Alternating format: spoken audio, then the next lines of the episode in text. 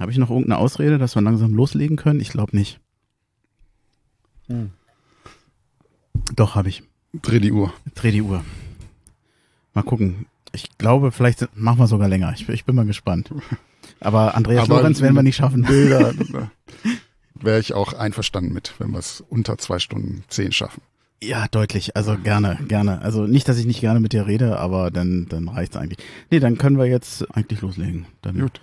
würde ich sagen, halten wir kurz inne. Das kann ich ja gleich vorne mit rannehmen. Und dann äh, halten wir kurz inne fürs Intro, das schneide ich dann da rein und dann geht's los.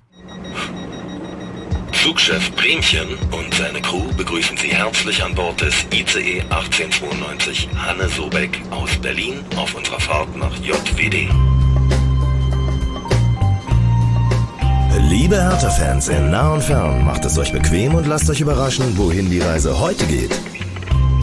Und nun gute Unterhaltung mit dem Exil Hertha Podcast. Nächster Halt Berlin Olympiastadion. So, hallo Hertha-Fans in Berlin, in Brandenburg und weiter weg. Also, hallo Exilertaner. Ich bin Bremchen, ich grüße euch zum Exilertaner Podcast, Folge 114, glaube ich. Und bei mir ist der Stefan Hermanns. Ich freue mich.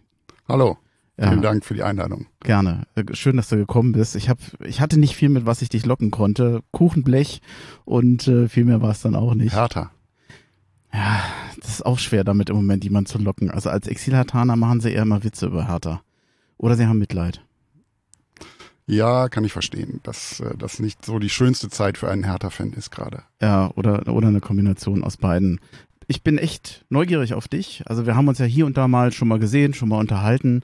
Ähm, ja, wenn du Bock hast, erzähl einfach mal so ein bisschen von dir. Wie sagt man immer so schön oder was sag ich immer? Wo bist du geboren? Wo bist du aufgewachsen? Und äh, ja, wie bist du ja zum Fußball auch gekommen dann? Ja, geboren bin ich äh, 1970 in der Stadt des amtierenden deutschen Fußballmeisters. Äh, tatsächlich, damit ist die Frage, wie ich zum Fußball gekommen bin, fast schon beantwortet. Okay. Und für alle, die jetzt äh, ähm, gerade nachgucken wollen, äh, wer in dieser Steinzeit der Bundesliga deutscher Meister war, das war Borussia Mönchengladbach. Okay, na gut, aber das wirst du ja zu dem Zeitpunkt bei der Geburt noch nicht so gemerkt haben wahrscheinlich. Ich kann mich nicht dran erinnern, ehrlich gesagt, aber vermutlich nicht, nee. Aber man wird ja, wird ja auch durch die Familie geprägt und mein Vater ähm, war schon Fan dieses Vereins, mein Opa offensichtlich auch. Und äh, ja, und damals war das halt noch so, dass man äh, Fan des Vereins aus der eigenen Stadt wurde und nicht irgendwie Fan von Bayern München, Borussia Dortmund oder wie es heute dann halt ist, auch einfach mal von Neymar oder Mbappé oder Cristiano Ronaldo. Und äh, ja, deswegen hatte ich da, glaube ich, gar keine Wahl, was ich werde. Du hast natürlich dann als Kind auch die ganz große Gladbach-Zeit mitbekommen noch, ne? Ja, zumindest die Ausläufer. Also ich äh, kann anders als wahrscheinlich äh, die Hertha-Fans sagen, dass ich noch eine, eine Meisterfeier mitgemacht habe. Ist auch schon lange her, inzwischen im Nachhinein 46 Jahre. Hm. Ähm, aber ich äh, habe tatsächlich noch so, äh, ich sag mal, schwarz-weiße Erinner- Erinnerungen daran. Aber es war natürlich auch so ein bisschen ähm, vorgaukeln, dass es immer so weitergeht. Und das war halt dann leider auch nicht so. Also auch Gladbach-Fans haben leiden müssen Mhm. in den vergangenen 45 Jahren. Hast du denn selber noch gespielt, Fußball? Ja, also ich habe nicht äh, intensiv im Verein gespielt, aber Fußball war so meine erste kindliche Leidenschaft, würde ich mal sagen. Ich habe nochmal drüber nachgedacht. Ich glaube, ich bin tatsächlich erst Fußballfan oder Gladbach-Fan geworden und das hat dann so meinen mein Eifer für den Fußball ausgelöst und habe dann auch, damals ging das noch auf der Straße gespielt hauptsächlich und ähm, war da auch, äh, ich sag mal so, ich habe wahrscheinlich, also aus heutiger Sicht würde ich sagen, ich habe mangelndes Talent durch äh, großen Enthusiasmus kompensiert oder Meisten kompensieren Journalisten wollen. würden dich heute als Straßenfußballer bezeichnen nach der Logik. Ja, ich bin einer der letzten, die es wahrscheinlich noch gegeben hat. Okay, ich auch gehört. Wir haben hinten in der Ulsteinstraße immer hinten, wo die Garagen waren, Fußball gespielt. Das waren dann noch so große Holz, äh, Holztüre und ähm, wenn man dann dagegen gespielt hat, gerade wenn man alleine war, hat man halt immer gegen die Wand gespielt, bis dann irgendwann die Nachbarn gerufen haben, es ist Mittagszeit und dann war die Fußballherrlichkeit auch erstmal durch. Ja, aber bei Metall-Garagentoren hat es natürlich noch viel mehr gescheppert. Das, das macht man nicht lang, glaube ich. Nee, nee, das, das, das ging, aber wir haben da auch hinten vor den Garagen immer gespielt, auf, wirklich auf Stein, aber mh, später kamen dann nachher die, um die Ecke noch die, die, die ersten Kunstrasenplätze schon, Anfang der 80er, Aber da bin ich nicht gerne hingegangen, weil man da, wenn man da einmal hingefallen ist, dann hatte man alles verbrannt. Mhm. Weil die waren noch nicht so gut wie heute, glaube ich. Naja. Wie lange hast du denn noch in Gladbach gelebt oder wie lange bist du da noch geblieben? Also mit kleineren Unterbrechungen, ähm, bis ich 2001 äh, zum Tagesspiegel gekommen bin. Also so ungefähr die ersten 30 Jahre meines Lebens. Mhm. Bist du extra, äh, um, um Journalist zu werden, dann nach Berlin gekommen oder warst du schon Journalist und hast dann gesagt, du machst den Schritt nach Berlin? Genau, also ich war schon Journalist, ähm, habe auch damals schon so als Freier für den Tagesspiegel gearbeitet, auch für die Sportredaktion. Ähm, bietet sich ja da an im, im Westen. Ich glaube, äh, es gab da, also ich habe so 97 da angefangen als Freier, dann jedes Wochenende ein Bundesligaspiel oder manchmal auch zwei oder drei. Äh, es gab ja viele Bundesligisten damals von Fortuna Düsseldorf bis 1. FC Köln, Dortmund. Ich glaube, in einem Jahr waren es mal sieben, acht oder neun Vereine allein aus Nordrhein-Westfalen. Also da hatte man genug Auswahl, um dann äh, regelmäßig zu schreiben und ähm, dadurch kam der Kontakt zum Tagesspiel zustande und irgendwann hatten die mal eine Stelle zu besetzen und haben mich gefragt, ob ich nicht nach Berlin kommen will. Mhm. Das heißt, du hast schon zwei Jahrzehnte hier jetzt in Berlin? Ja. Und? Zwei Jahrzehnte härter. Auch, aber auch äh, war es eine Umgewöhnung? Also ich, die, die Berliner, die weg sind, sagen ja auch immer, naja, woanders kann man auch überlegen. Es ist, äh, es auch, gibt auch nette andere Plätze. So höflich ist der Berliner nicht immer. Also man kann ja manchmal auch Schwierigkeiten haben mit, mit den Berliner. Und wir Berliner nehmen uns ja selber nicht so ernst und wissen das. Nur, nee, ich hatte da, ähm, Entschuldigung. Nee, ich habe also ich habe hab da kein, kein, keinerlei Probleme gehabt. Habe mich hier auch immer immer äh, wohlgefühlt und mich immer willkommen gefühlt auch. Also das, wenn wenn es nicht so gewesen wäre, dann wäre ich wahrscheinlich auch nicht mehr hier. Mhm. Aber damit hast du natürlich deinen Heimatverein verlassen, ne? Ja, man verlässt ja seine seine Heimat, aber man verlässt ja nicht seinen Heimatverein. Man sieht ihn nur seltener. Aber er ist ja immer noch da. Das muss ich dir ja nicht erzählen. Ja, ich wollte gerade sagen, wir haben uns im Vorgespräch schon drüber unterhalten. Ich habe gesagt, wenn mich einer als, als Exilhataner verstehen kann, dann du als Exilgladbacher quasi. Ja, das ist natürlich bei mir ein bisschen eine andere Konstellation, da ich ja nun mich mit dem Fußball und den Fußballvereinen auch professionell beschäftige. Also da gibt's ja auch so eine Deformation professionell. Also man, man ist nicht mehr so Fan, wie man es mal als, als Kind oder als Jugendlicher war. Das ist, ist einfach so. Okay. Ich habe mir noch notiert, du bist Co-Autor von einem Buch nachher sogar geworden. Äh, über Gladbach, über Gladbach Trikots, richtig? Genau, ja. War das das einzige Buch oder hast du noch andere Sachen gemacht? Nee, ich habe äh, vor, jetzt ist jetzt, also mehr als zehn Jahre, also zehn, elf Jahre her, ein Buch geschrieben, das hieß Gladbachs Giganten. Das waren Porträts von 75 Persönlichkeiten der Vereinsgeschichte. Und dann ähm, ja, ein zwei, drei anderen war ich noch so als äh, Beteiligten, aber nichts, nichts Großes. Also da habe ich mal einen Text zugeliefert. Und dann vor zwei Jahren erschien äh, das Gladbach-Trikotbuch, wo wir zu dritt ähm, uns ja im Grunde genommen die Geschichte von Borussia Mönchengladbach über die Trikots erzählt haben. Mhm. Einer, einer von den dreien ist Trikotsammler, der hat diese Trikots alle. Der zweite, der hat mal ein äh, Trikotbuch über die Bundesliga allgemein geschrieben das ich dann mal für ein Tagesspiegel rezensiert habe und der ist auch Gladbach-Fan und äh, dem habe ich dann irgendwann mal vorgeschlagen, lass uns das doch mal über Gladbach machen und so ist es entstanden. Cool. Bestimmt Spaß gemacht, vor allem wenn man so das fertige Buch dann nachher mal in der Hand hat, oder? Ja, Ein das, stolz das, drauf, kann das, ich mir vorstellen. Äh, das ist der entscheidende Moment. Also zwischendurch ist es natürlich viel Arbeit und äh, also ich habe es halt neben, neben dem normalen Job gemacht und äh, ja, das, äh, das vergisst man dann so, wenn man das, das fertige Produkt in den Händen hält, vergisst man dann, dass es auch Arbeit ist und dass man nicht immer Bock hat, sich dann abends oder an freien Tagen hinzusetzen, das zu schreiben. Aber ähm, am Ende hat sich dann, hat sich dann gelohnt, trotz allem. Neben dem Job machen. Ähm, ich habe das damals, als die Inga Böttling hier war, glaube ich, auch schon gefragt. Was mir immer durch den Kopf geht, wenn man, wenn man Journalist ist, die, die Arbeitszeiten die Spiele sind ja fast immer am Wochenende oder vielleicht in der Woche spät. Ähm, ich, ich weiß, du machst das jetzt schon lange, wahrscheinlich wirst du dich dran gewöhnt haben, aber ist das nicht schwierig, das zu vereinbaren, Beruf und Privatleben? Ich habe Samstag, Sonntags frei. Finde ich besser. Ja, ja. Äh, ehrlich gesagt habe ich mir da, äh, habe ich mir da schon länger keine Gedanken mehr drüber gemacht, weil ich das so gewohnt bin. Also es hat ja auch nicht erst angefangen, als ich ähm, Sportjournalist geworden Mhm. bin, sondern äh, als Student, äh, als ich studiert habe und wusste, dass ich Journalist werden will, habe ich halt als kleiner freier Mitarbeiter bei uns in der Lokalredaktion gearbeitet und das sieht dann halt so aus, dass man irgendwann am Freitag dann äh, einen Anruf bekommt und dann mitgeteilt bekommt, man soll jetzt zu dem Schützenfest gehen oder zu der Karnevalssitzung. Und die finden halt auch am Wochenende statt. Ähm, und deswegen kenne ich das schon so seit, weil wann habe ich da angefangen? 1990. Also ich mache das seit, äh, muss eben nachher, seit über 30 Jahren. Und ähm, ja, ich habe es auch so als, als dann junger, ein relativ junger Mann äh, irgendwie hinbekommen, wenn deine Freunde oder Freundinnen abends feiern gehen, dass man äh, immer mal gedacht hat, oh, morgen früh muss ich aber da und da hingehen und äh, ja, es ist, äh, es ist irgendwie normal geworden und man freut sich dann, dass man dann unter der Woche mal frei hat und einkaufen gehen kann und äh, wenn nicht alle unterwegs sind. Habt, habt ihr Möglichkeiten, das auch mal so äh, innerhalb der, mit dem Arbeitgeber oder mit dem Kollegen sozusagen, dass man, weiß ich, 85. Geburtstag von Oma oder so, Ja, ja, dass man das so ein bisschen schieben kann und sagt, an dem Wochenende habe ich frei Ja, ja, so. ja. Also Ah, okay. wir haben auch, wir haben auch, glaube ich, irgendwie einen gesetzlichen Anspruch auf eine bestimmte Anzahl an freien Wochenenden. Also es ist auch nicht so, dass ich jedes Wochenende arbeite, aber es ist schon schon eine Menge. Also es ist auch mehr als früher. Das heißt, man plant vielleicht auch ein bisschen besser die Wochenenden. Soweit es geht. Ja. Hä. Bundesligaspieltage kannst du ja auch immer nicht planen, so weit voraus. Das ist ja auch das Doofe. Das stimmt, ja. Doof. Naja, gut. Aber okay, ich sehe schon. Wie ist denn das? Ähm, Ich weiß gar nicht, bist du Vater? Ja.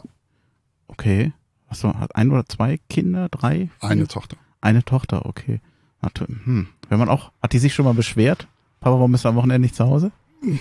Ach, kommt jetzt langsam in ein Alter, wo ihr das, glaube ich, auch relativ egal ist, ob äh, wäre ich auch ganz gut, wenn, äh, wenn der Vater dann nicht da ist. Aber Okay. es ist, Das klingt nicht mehr nach einem ganz so kleinen Mädchen. nee, das äh, also kommt ist jetzt so in der vorpubertären Phase. Ach so, okay. Ja, nee, dann will die manchmal die Eltern auch gar nicht sehen. Genau. Dann, ist, dann ist es okay. Ich stelle normalerweise die Frage nur anderen Hertha-Fans. Nämlich nach einem Lieblingsspiel von Hertha oder nach einem Horrorspiel von Hertha. Ich habe dich jetzt nicht vorgewarnt. Ich dachte, hab dir überlegt, vielleicht kannst du spontan aus deiner Perspektive, fällt dir ein Spiel ein, wo du sagst, diesen Tag hätte ich gerne vergessen? Vielleicht auch gemischt mit dem Beruf, wie er ablief? Oh, Das, das ist jetzt wirklich schwierig. Ähm, Ich hätte ja Ich fast hätte- gedacht, ein Gladbach-Spiel, wo Gladbach hoch verloren hat, wirst du auch nicht gerne gehabt haben. Aber das wäre zu einfach wahrscheinlich.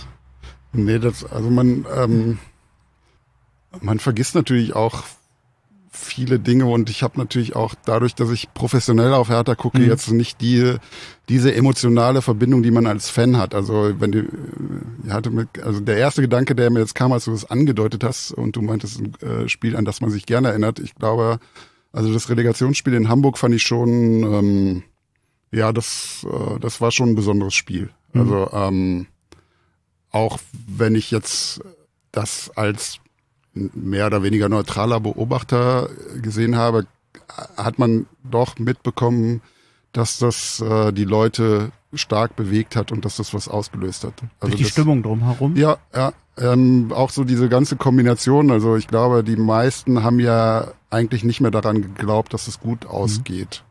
Und ähm, in dieser ja dann doch Klarheit, wie Hertha dieses Spiel dominiert hat und wie, wie Hertha dieses Spiel gewonnen hat und äh, wie die Reaktionen dann waren, ähm, das äh, war schon ein besonderes, besonderer Abend, würde ich sagen. Ich erinnere mich immer noch an Boyata, der da auf dem, auf dem Spielfeld lag, tief bewegt.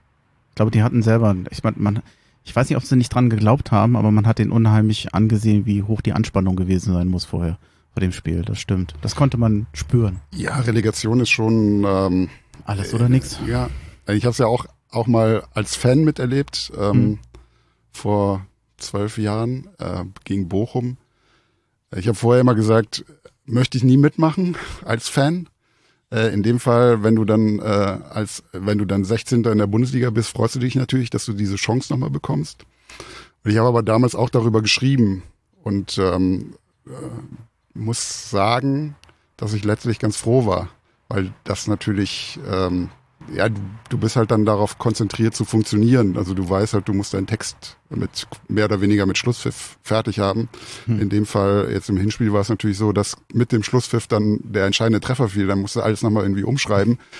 Ähm, deswegen habe ich auch zum Beispiel diesen Moment, der, der so für die Gladbacher in der, in der jüngeren Vergangenheit so ein magischer Moment ist, als das Tor gegen Bochum fiel, habe ich selbst jetzt, habe ich, ich habe zwar hundertmal äh, auf YouTube gesehen. Ich kann den Kommentar von Steffen Simon quasi mitsprechen, aber ich habe selbst keine konkrete Erinnerung mehr daran, wie ich das im Stadion erlebt habe. Ich weiß auch, kann mich auch nicht mehr daran erinnern. Also normalerweise sagst du halt, dein Text ist fertig hm. und dann denkst du ja, komm, jetzt soll lieber nichts mehr passieren, sonst muss ich hier, sonst artet das hier noch in Stress aus. Und ich kann mich halt auch nicht mehr dran erinnern, was das in mir ausgelöst hat, ob ich gesagt habe, scheiße, jetzt muss ich meinen Text nochmal umschreiben. Also das habe ich, da habe ich, das weiß ich nicht mehr. Also da überlagert dann auch so, so die nachträglichen Erinnerungen und das, was man dann gelesen, gesehen hat, nochmal gesehen hat, das überlagert das dann so ein bisschen. Äh, habe ich das jetzt falsch interpretiert, aber ein richtiges Horrorspiel war jetzt nicht dabei gerade. Bei ne? Hertha? Ne? Ja, oder ja, Nenn mir mal ein paar, dann sagen. Hm, naja, also es kann ja sein, also dass es einfach furchtbar schlechte Spiele waren. Also so ein Spiel wie gegen Wiesbaden würde ich jetzt nicht als Horrorspiel bezeichnen, aber unterhaltsam ist das für jemanden, der gerne Fußball guckt, nicht. Äh, Düsseldorf war sicherlich ein ganz schlimmes Spiel, auch wegen der Begleitumstände. Relegation meinst du auch? Ja. Da, da war ich nicht im Stadion, da war ich ähm, schon im hm, Trainingslager ich will mit dir da auch nichts im Mund legen. Wenn nee, du sagst, nee, nee. ich habe gar keins, dann ist das auch okay. Ja, also es hat es mit, mit Sicherheit gegeben, ähm, aber. Keins, was so herausragt, dass man sagt, das bleibt mir in Erinnerung. Nee, ehrlich gesagt nicht. Ja, passt ja auch. Du hattest zwar gesagt, dass du schon als Sportjournalist angefangen hatte, aber was, was war der Reiz dafür, das zu tun? Äh, das meine ich, hattest du jetzt nicht erzählt, warum du das dann gerne machen wolltest, oder? Ähm, ja, also muss ja irgendwann mal die, mit einer Idee angefangen haben, zu sagen, das machst du mal oder das probierst du mal. Eigentlich ähm, bin ich da mehr so reingerutscht. Hm. Also äh, es gab natürlich, also ich glaube, das ist erstmal so so die Basis natürlich ein ähm, großes Interesse an diesem an an, an Sport äh, im Allgemeinen, aber natürlich Fußball im Besonderen. Das war aber nie mein Ziel, Sportjournalist zu werden. Also ich glaube, Journalist hat, hat mich immer schon fasziniert. Ich glaube, das hat mich sogar schon fasziniert, bevor ich wusste, dass was, äh, was Journalismus eigentlich ist. Also schon als Kind habe ich immer irgendwelche Zeitungen zusammengeschrieben. Äh, ähm, so wird einem dann natürlich erst so im Nachhinein klar. Ähm, aber als ich dann Journalist werden wollte, hatte ich dann eher so im Kopf, irgendwie so politischen Journalismus zu machen. Und ähm, das, äh, ich habe dann tatsächlich ähm, Praktikum gemacht beim WDR im, im, Rahmen meines Studiums. Da war ich zum ersten Mal in der Sportredaktion.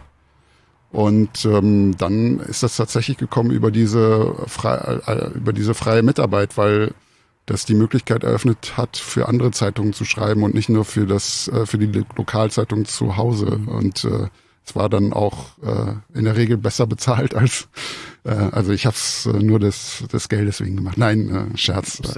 Das wäre auch in Ordnung. Aber dadurch, dadurch hast du natürlich auch schon mal so einen Fuß in der Tür und konntest noch mehr machen, ne? Ja. Und man macht sich auch einen Namen dadurch ein bisschen? Ja, das, ich glaube so. Oder ist das zu hoch gegriffen? Äh, ja, also generell zu hochgegriffenen Namen in dem Sinne, dass natürlich die, der Ressortleiter beim Tagesspiegel ähm, sozusagen dadurch auf mich aufmerksam, aufmerksam geworden ist ähm, und dann irgendwann gesagt hat, wow, der macht eigentlich ganz gute Sachen, den fragen wir mal, ob der sich vorstellen kann, fest zu uns zu kommen. Mhm.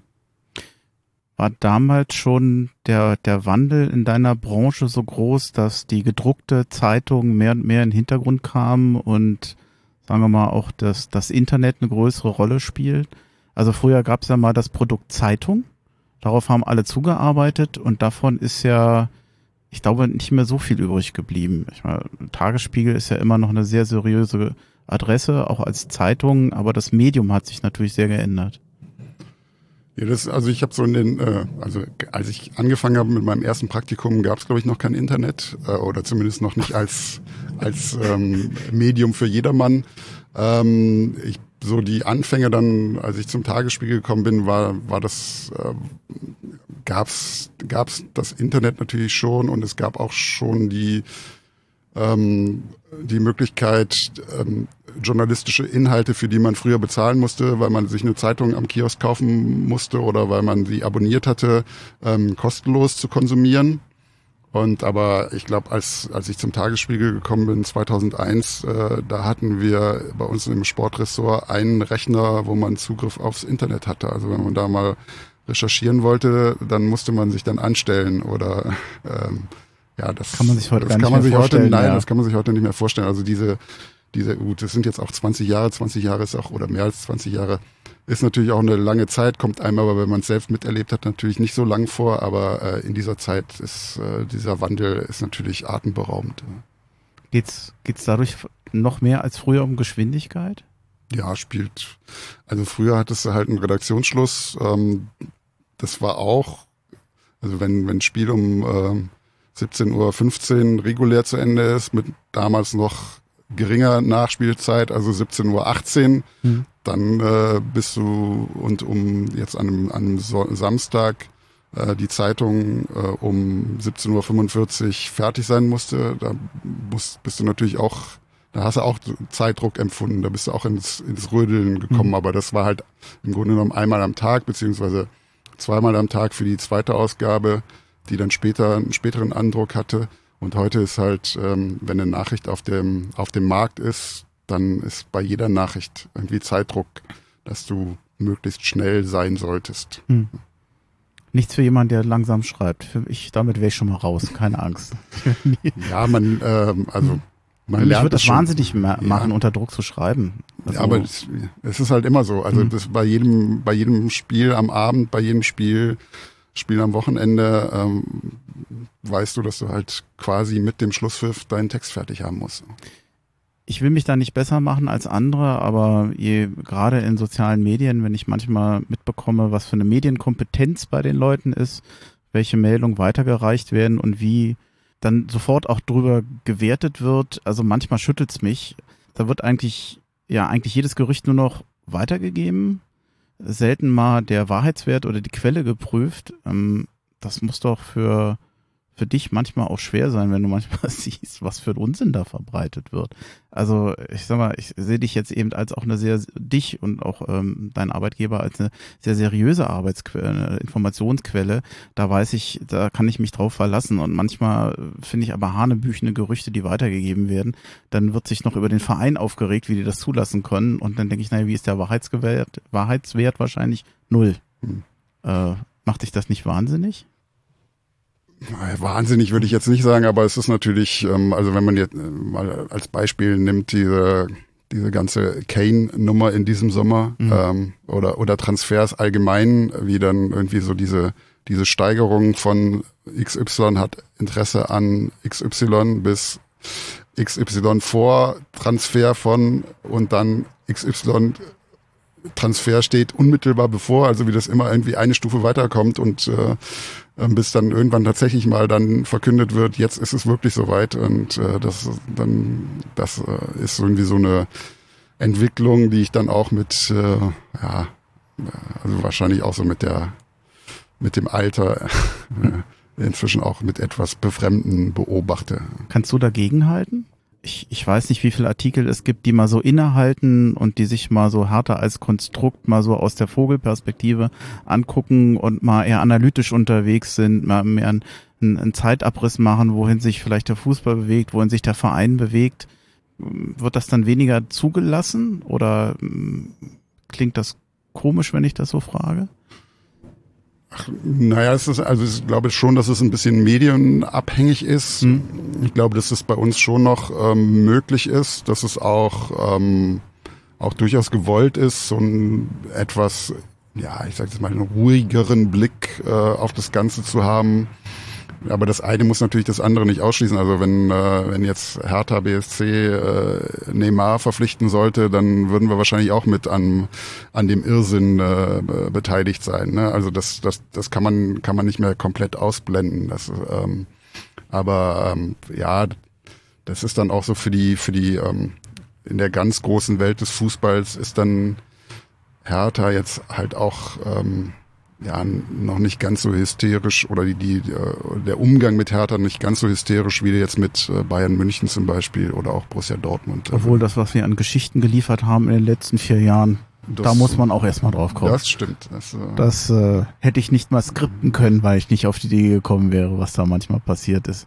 Ähm, ich überlege noch so ein bisschen und, und ich, ich will aber nicht äh, zu tief in das äh, Thema eingehen mir fällt ja auf, dass zum Teil auf Twitter Leute einfach nur noch Transfernachrichten machen mit Millionen von Followern. Ich weiß gar nicht, ob hinter denen noch eine Zeitung steht. Die verkaufen eigentlich nur noch schnelle News und Gerüchte oder leiten sie weiter. Ich bin manchmal erstaunt, dass das so funktioniert. Frage mich auch, ob eventuell der, der Sportjournalist der Zukunft sich eigentlich eher durch seinen Twitter-Account auszeichnet. Ähm, ich hoffe nicht, obwohl ich einen habe. Ja. Aber ähm, ich glaube, meine Reichweite beim Tagesspiegel ist dann doch noch größer als die, die mhm. ich mit Twitter erreiche. Ähm, man kann das eine natürlich machen, ohne das andere zu lassen. Ähm, es ist halt eine Spielart von ähm, äh, des Sportjournalismus, wie es auch früher immer schon unter, unterschiedliche Spielarten von Sportjournalismus gegeben hat, also von ähm, äh, Süddeutscher Zeitung bis äh, Bild, da ist ja auch eine, das ist ja war auch immer eine riesige Bandbreite, ist eine riesige Bandbreite. Vielleicht wird sie jetzt noch größer, indem es Leute gibt, ähm, die halt nur noch davon leben, dass sie irgendwelche Transfers-News ähm, raushauen und die damit halt zu ihrer eigenen Medienmarke äh, werden. Also mhm. ähm, äh, Florian Plettenberg hat es ja in einem Interview jetzt mit irgendeinem so Mediendienst, ähm, hat er das ja ganz klar gesagt, es geht darum, äh, dass, dass ich Reichweite generiere und damit, also mit jedem Transfer, den ich vermelde, werde ich selbst auch größer. Ähm, muss man wollen. Ähm, mhm. Mir ist nicht mein, mein vorrangiges, vorrangiges Ziel, äh, als Stefan Hermanns zur Marke zu werden und bekannt zu werden. Also ich finde, wenn ich seriöse, gute, ähm, ausgewogene Artikel schreibe, dann fühle ich mich, also bin ich, äh, befriedigt mich das mehr, als äh, wenn, wenn ich irgendwie eine große Nummer werde. Hm. Fällt es dir einfacher, als Gladbach-Fan über Hertha zu schreiben? Weil du objektiver bist oder sein kannst? Ja, also hat jetzt nicht damit zu tun, dass ich Gladbach-Fan bin, sondern mhm. dass ich äh, Fan äh, oder nicht Fan von Hertha bin, mhm. glaube ich auf jeden Fall. Also das, ähm, äh, das meinte ich auch. Genau, ja. Also, so habe ich auch verstanden. Hm. Nee, das, ich glaube einfach, dass man äh, ja, dass man weniger äh, weniger emotional äh, betroffen ist. Also das äh, spielt sowohl in die eine als auch in die andere Richtung eine Rolle. Also man, man, ich hoffe zumindest, dass man ähm, bei bei Siegen oder Triumphen oder Erfolgen nicht zum zum genauso wenig zum Überschwang neigt wie wie bei jetzt dann im Moment etwas mehr äh, bei negativen äh, äh Ergebnissen. Also dass man da vielleicht auch noch ähm, ja ein bisschen ruhiger die Sache sieht und nicht gleich äh, ausflippt, aber es wird, ähm, wird auch immer schwieriger. Also das, ähm, man, man bekommt natürlich auch so von außen so gewisse Erwartungen mit. Ne? Also ähm, es ist natürlich immer für, für Zeitungsjournalisten ist immer schwierig, so voraus zu, oder zu, zu erahnen, was so das Publikum denkt. Aber ähm, ich lese natürlich dann so ähm, im, im, im Internet Kommentare, die zu meinen Texten dann geschrieben werden. Ähm, ich bin weit davon entfernt zu glauben, dass es in irgendeiner Weise repräsentativ ist. Aber es ist natürlich so, dass man, wenn man äh, nach drei Niederlagen nicht komplett draufhaut, dass man dann irgendwie in den Ruf gerät, die Dinge schön zu reden. Und äh, ja, das, da muss man immer so versuchen, die Balance zu finden, finde ich. Hm, dann müssen aber die Spiele gegen Gladbach für dich nicht einfach sein, oder? Hm. Ja, ja. Sag ruhig ja.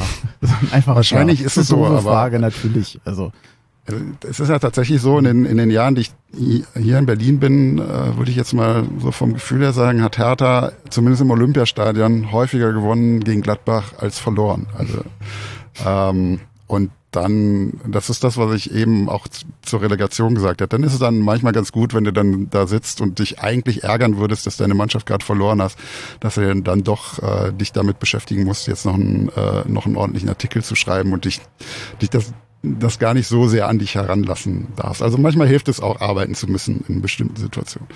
Ich würde ja gerne mal ein Zitat von dir vorlesen. Oh ich hatte es dir vorher nicht aufgeschrieben. Ich mag es aber.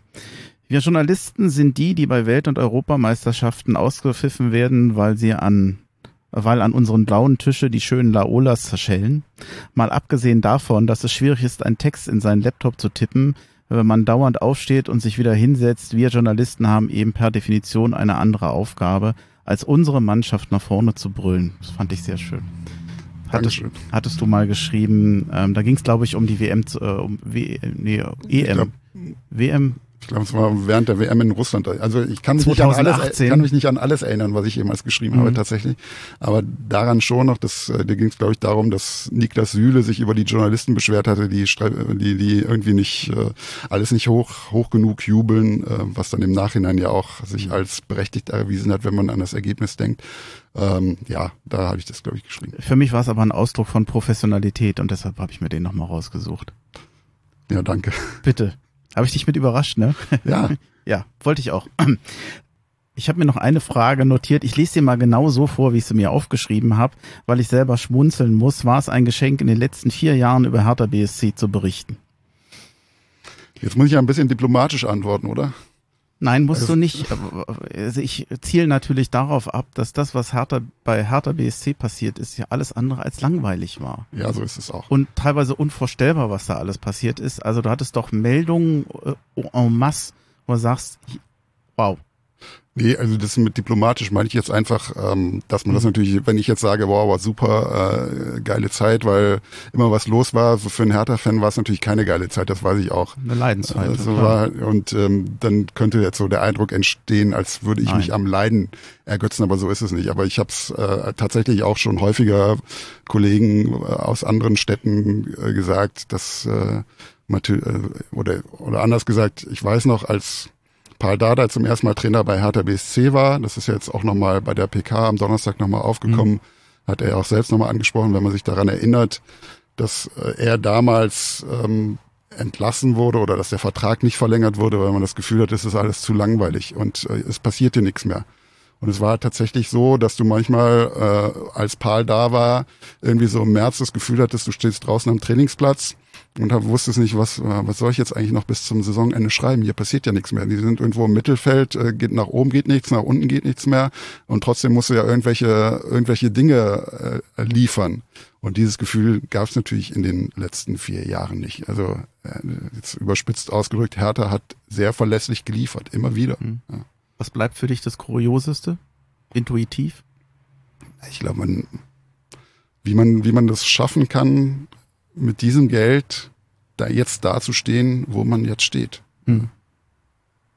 Also, aber ja, und es gibt, gibt so viele kuriose Geschichten. Also Na gut, das sollte das Sprungbrett für Erfolg und sportlichen Erfolg werden und das ist das Gegenteil geworden. Und das muss man erstmal hinkriegen. Ich kenne auch kaum ein Beispiel im Fußball, im deutschen Fußball, was ähnlich verlief.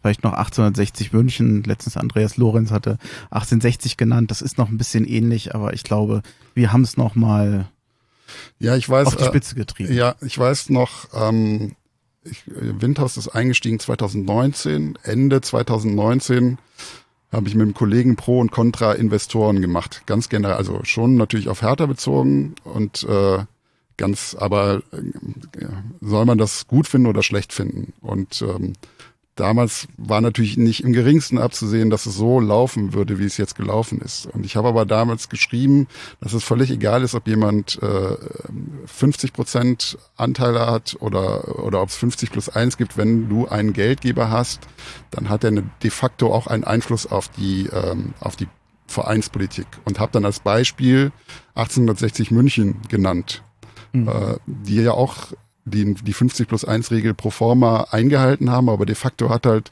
ähm, äh, der Investor klar vorgegeben, was zu geschehen hat. Also und äh, und dann, ich weiß noch, dass da äh, einer der Kommentare unter diesem Text war, was es denn für eine Unverschämtheit wäre, dass ich Hertha BSC mit 1860 München verglichen hätte.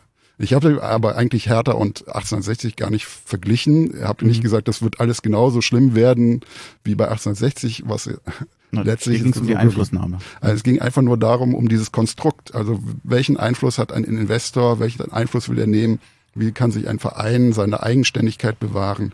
Und das ist, äh, also die Parallelen sind ja nun inzwischen leider offenkundig.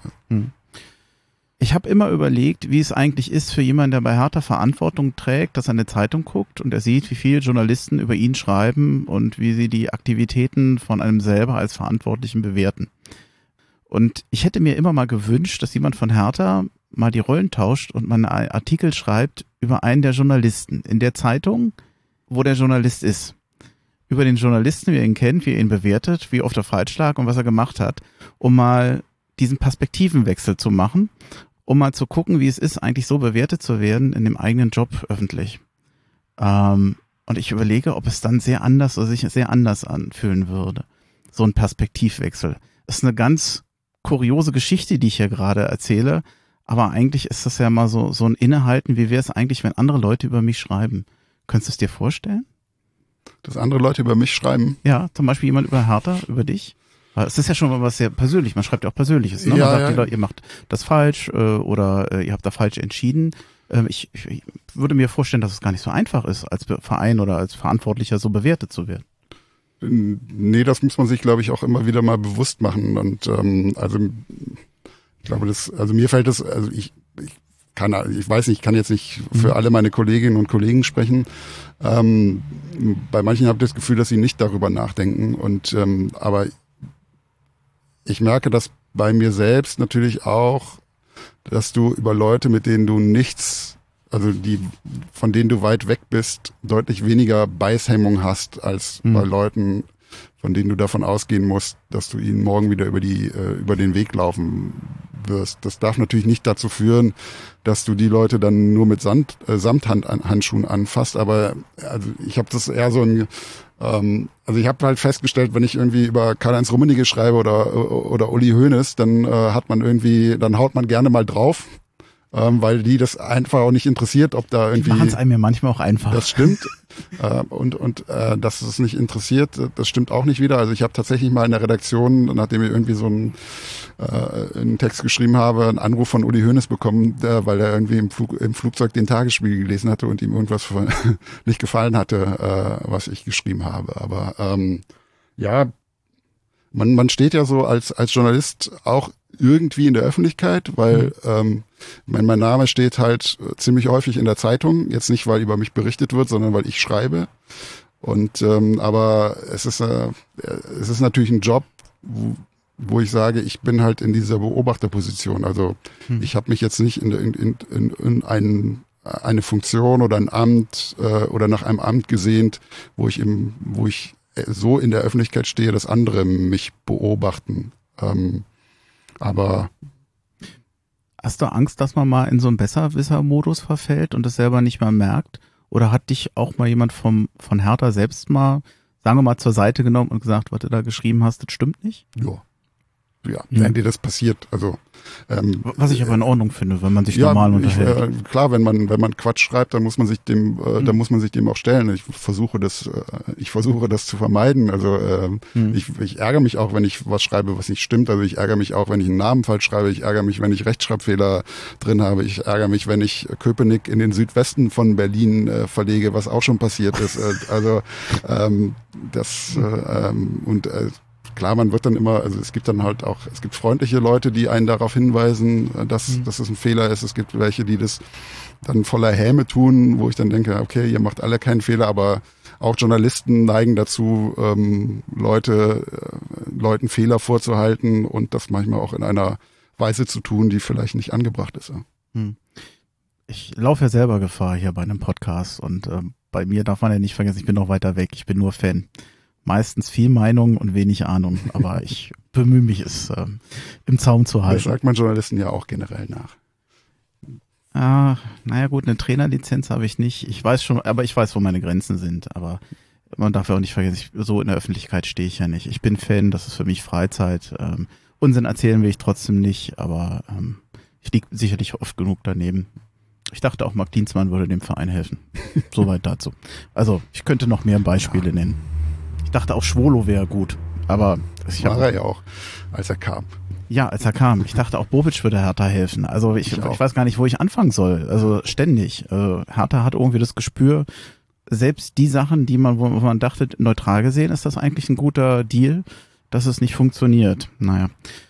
Robert Ide möchte ich gerne noch grüßen. Ähm, ich hätte mir gewünscht, dass er jetzt bei uns in diesem Zelt in Tempelhof sitzt, auch diesen Gartenblick hat, Wir haben jetzt leider keine, keine Eichhörnchen mehr und keine, keine Spatzen mehr. Er als Gärtner hätte es ja wahrscheinlich gemocht, aber grüßen möchte ich ihn auf jeden Fall. Vielleicht klappt es ja dann bei Gelegenheit mal. Er Ich konnte grüße nicht. Ich grüße Sie, stimmt, genau. das passt. Äh, wollte ich auf keinen Fall vergessen. Also er sagte, er hört sich's an. Dann, ähm, ich hoffe, er freut sich, dass er ähm, erwähnt wird. Das wäre jedenfalls das Ziel gewesen. Spiel gestern. Hm. Was meintest du, ähm, objektiv sein heißt auch nicht, das in den Himmel zu reden. Wir haben 5-0 gestern gehabt. Das war ja erstmal, also ich habe damit beim besten Willen nicht gerechnet. Ich hatte ein bisschen, also ich wollte zum Spiel kommen, es sei denn, du hast noch Nein, nein, irgendwas. nein, ähm, alles gut. gerade nachdem ja mit Suat Serdar und Richter, naja, immerhin zwei nochmal gegangen sind, die im Pokalspiel ja sehr ordentlich das Mittelfeld besetzt haben. Gut, war jetzt nicht der größte Gegner, war halt ein bisschen anders wie gegen den HSV. Aber ein Team, bei dem ich gefühlt äh, irgendwie gar keinen richtigen Mittelfeldspieler habe oder extrem ausgedünnt diesen Kader sehe, habe ich natürlich schon gedacht, na, das wird jetzt nicht unbedingt besser werden gegen Fürth. Dann noch der Druck dazu. Aber ja, hat, hat geklappt. Äh, vor allem mit dem Debütanten Karbovnik. Habe ich das richtig ausgesprochen? Ja. Du hast über den auch einen Artikel gerade geschrieben. Hast ihn auch gelobt. Hat dir auch gefallen. Ja, ich habe deinen Tweet gestern gelesen und habe gedacht, dann machst du äh, Bremchen meine Freude und Ach, schreibst nein, eine, nein. eine Eloge auf ihn. Nein, hatte ich tatsächlich während des Spiels relativ früh Mhm. schon, weil ähm, ich ähnlich, offensichtlich einen ähnlichen Eindruck hatte wie du und wie alle anderen auch, dass er ein sehr gutes Spiel gemacht hat und dass er, dass er schon was hat, was man ähm, bei Hertha zuletzt nicht so häufig gesehen hat. Ich Also was, man müsste ja eigentlich sagen, von den, von den Toren her, von der Präsenz, auch teilweise, was er vorbereitet hat, wäre wahrscheinlich für die meisten Tabakovic der Spieler des ähm, Spiels gewesen. Aber was mir gefallen, also komischerweise, ich habe sofort an Lahm gedacht. Ich weiß, das ist furchtbar überzogen und natürlich ist er das nicht. Vielleicht lag es einfach daran, dass da ein kleiner Abwehrmann, äh, gut, Lahm war rechts, äh, der war ja jetzt links. Naja, er hat ja auch, äh, Lahm hat ja auch ähm, mit als Rechtsfuß auf links angefangen. Lange, also bei der WM 2006 hat er noch Ach so, Als Linksverteidiger gespielt. mehr. Ja, ja, also ähm, ähm, irgendwie äh, erinnerte mich an, vielleicht auch, weil er halt ein kleiner Mann ist äh, und sehr wendig, hat er mich ein bisschen an Lahm erinnert. Aber wo ich wirklich sehr viel Freude hatte und ähm, das hat mir halt sogar besser gefallen als die Tore von Tabakovic, äh, auch wenn es ein bisschen komisch klingt. Das waren einfach das Passspiel. Der hat äh, Bälle angenommen, sehr sicher, ist damit noch gelaufen, war aber sehr passsicher und er hat zum Teil, also gerade noch in der ersten Halbzeit, in der zweiten weiß ich es nicht mehr so, aber wirklich wunderschöne Pässe nach vorne gespielt in den Lauf. Und da, ähm, ich will jetzt nicht sagen, so mit der Zunge schnalzen, aber da hatte ich Spaß. Das hat wirklich für jemanden, der gerne Fußball guckt, was gehabt. Also wenn, wenn das so bleibt, dann toller, toller Deal, toller Spieler. Ja, mir ist ja auch in der ersten Halbzeit mehr aufgefallen, was vielleicht auch damit zu tun hatte, dass er da auf meiner Seite gespielt hat ähm, und in der zweiten Halbzeit ich halt auch schon äh, damit beschäftigt war, meinen Text zu schreiben. Ähm, Du, hast doch auf der Haupttribüne gesessen, oder? ja, ja. Ja, ich gegenüber, mir ist es auch aufgefallen Okay. in der ersten. Also Okay, es- gut, dann lag's gleich- nicht daran, das- dann Dann war es wohl wirklich so. Ja. Nee, ich hatte, also ich ähm, hatte schon überlegt, ähm, weil ich bisher dann mich noch nicht näher mit ihm beschäftigt hatte, einen Text auch über ihn zu schreiben, so perspektivisch auch schon vor dem Spiel und hatte mal Kollegen aus Düsseldorf angerufen, wo er auch gespielt hat. Ich muss gestehen, dass ich das letztes Jahr nicht so intensiv verfolgt habe. Und ähm, ja, der hat ähm, sich schon generell sehr positiv über ihn geäußert, dass er sehr schnell ist, dass er äh, viel nach vorne macht. Hat aber auch gesagt, dass er irgendwie taktisch nicht so nicht so allzu bewandert war und äh, immer so ein bisschen so sein eigenes Spiel spielt. Und äh, ja, aber das hatte ich gestern überhaupt nicht das Gefühl. Also das hat doch schon, was er gemacht hat, hatte schon schon Hand und Fuß, würde ich sagen. Ja, naja gut, also in der Luft ist es für ihn, glaube ich, nicht ganz einfach, aber es ist irgendwie natürlich. Also da hat er mal das ein oder andere Kopfballduell natürlich nicht gewinnen können. Ja, und seine, seine Defensivqualitäten sind jetzt gestern äh, noch nicht so sehr gefordert worden. Ich glaube, ähm, die, die Stärken liegen auch eher im Spiel nach vorne als jetzt, äh, als jetzt wirklich hinten. Ähm, aber gut. Also, also mir hat er, mir hat er Spaß gemacht. Ähm, ja, ich bin mir gar nicht so sicher. Ich habe jetzt hier noch, äh, wie, wie wir wirklich losgehen wollen, ob wir uns alles jetzt einzeln nochmal, wir müssen nicht jede einzelne Szene besprechen. Ich habe auch wenig aufgeschrieben für meine Verhältnisse, sonst schreibe Okay. ich viel auf. Erwähnen will ich aber noch etwas, und das lese ich jetzt vor, weil das habe ich nicht mehr so genau im Kopf. Vor dem Spiel gab es eine Gedenkminute für Lorenz Horr, der ist am 19. August verstorben. Horr spielte, und das sage ich nochmal, weil die meisten auch, wir, wir können uns auch nur noch bedingt an ihn erinnern, weil es ja wirklich schon länger her ist, von 1969 bis 1977 bei Hertha BSC, machte in dieser Zeit 75 Tore in 240 Spielen. Einen Link zu ihm hänge ich nochmal an die Folge. Da steht nochmal sehr viel über ihn, wenn ich das jetzt alles vorlesen würde. Ich glaube, er war sogar Kapitän mal bei Hertha BSC. Und ähm, ich denke mal, die, die in der, in der Generation sind, die den haben noch spielen sehen, ähm, so, ich weiß, es war jetzt kein Marcelinho, aber auf jeden Fall ein, Spieler, der sehr erfolgreich mit äh, Hertha BSC unterwegs war. Mhm. Und ähm, ja, war eine, war eine würdige Gedenkminute. Da habe ich immer manchmal Angst, dass sich dann einige daneben benehmen, aber das war in Ordnung. Ja. So, soll, wollte ich nochmal erwähnen. 1 zu 0 durch Tabakovic. Skurril. Grandios herausgespielt. Vom, von Herthas äh, überragendem Mittelfeld. Mm, dann hast du ein anderes Spiel gesehen. Äh, War Ironie. Äh, ganz, ganz furchtbarer Torwartfehler einfach nur, ne? Ja, also fand den, finde den eigentlich nicht uninteressant. Das ist ja eine Leihgabe vom ersten FC Köln. Er ist, glaube ich, auch Obig, ne? ja, 20, glaube ich, auch, also relativ jung. Fand auch, dass er ganz ordentlich angefangen hat. Ähm, ja, und dann diese ja, doch wahrscheinlich ähm, ja auch entscheidende Fehler. Also das ähm, allzu viele Chancen, das muss man ja sagen, hatte Hertha bis dahin nicht. Den, ähm, den, die, die Chance von Rese, glaube ich, noch so nach fünf, sechs mhm. Minuten und äh, ein, einen Schlenzer von äh, Martin Winkler. Und damit ist es also äh, nicht, Fürth war jetzt nicht, nicht wirklich gut bis dahin, ähm, aber äh, ja. Also für mich war Hertha schon das bessere Team, das waren stimmt, aktiver. Ja, ja. Ich finde, sie waren sehr aggressiv, überhaupt in dem gesamten Spiel. Ich, ich weiß nicht, an, ob man das daran festmachen muss, aber wenn es danach ging, nochmal zu grätschen, sich vor den Torschuss zu schmeißen, das ist mir richtig aufgefallen. Hertha hat vielleicht nicht immer super gespielt, aber auf jeden Fall gekämpft. Und die haben auch von Anfang an, wie ich finde, gegen Fürth gegengehalten und die Vierter hatten damit auch Probleme. Ja. Also für mich war es auch eine verdiente Führung dann nachher.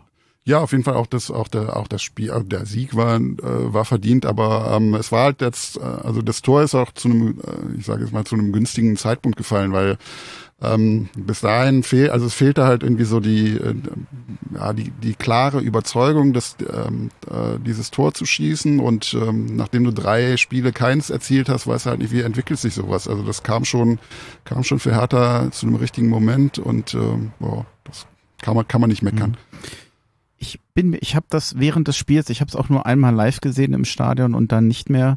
Ich habe das nicht so genau beobachtet. Ich hatte vorher noch überlegt, nun bin ich mal gespannt, wie er quasi so das, das Mittelfeld oder die Sechser oder die Achter da besetzt. Also ich glaube, dass Martin Dardai der Sechser war. Ich weiß aber nicht, ob er das allein gemacht hat. Ja.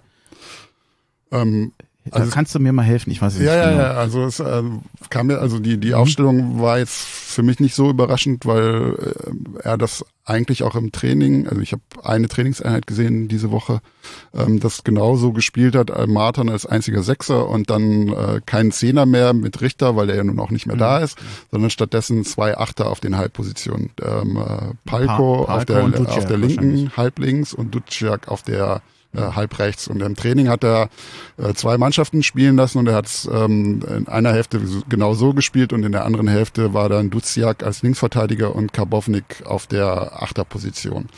Und ähm, äh, Paul hat es heute in der äh, Paul hat heute in der Medienrunde dann nochmal äh, hat hat Marton nochmal explizit gelobt, weil er unglaublich viel Arbeit als alleiniger Sechser hat verrichten müssen und dass sie dann in der zweiten Halbzeit ähm, äh, dass sie dann, äh, dass äh, einer der beiden Achter sich halt noch ein bisschen äh, weiter zurückgezogen hat, um neben ihm zu spielen, um dann so ein bisschen ihm die, ähm, ja, ihn zu entlasten, so würde ich es mal ausdrücken. Ich überlege gerade, ob ich frage, ob diese ganze Diskussion um die ganzen Dardais nicht eigentlich müßig ist und eigentlich diese Spiele ihm eher recht geben, dass die Spieler eigentlich gut zurechtkommen, die den Namen Dardai haben. Äh, ich ich würde diese Diskussion eigentlich nicht führen. Ich finde. Ich brauche die sie, auch nicht. Ja, okay, dann, dann haben wir das Thema auch schon erledigt. Dann, ähm, es, kommen wir zum 2-0. Äh, Karbovnik hat mal drauf geschossen, ist dann abgeprallt und Winkler hat einfach draufgehalten. Winkler war ja dann quasi der Ersatz für Palko. Der mhm. ist ja mhm. dann äh, in Relation zu den vorherigen Spielen von rechts außen in die Mitte gegangen.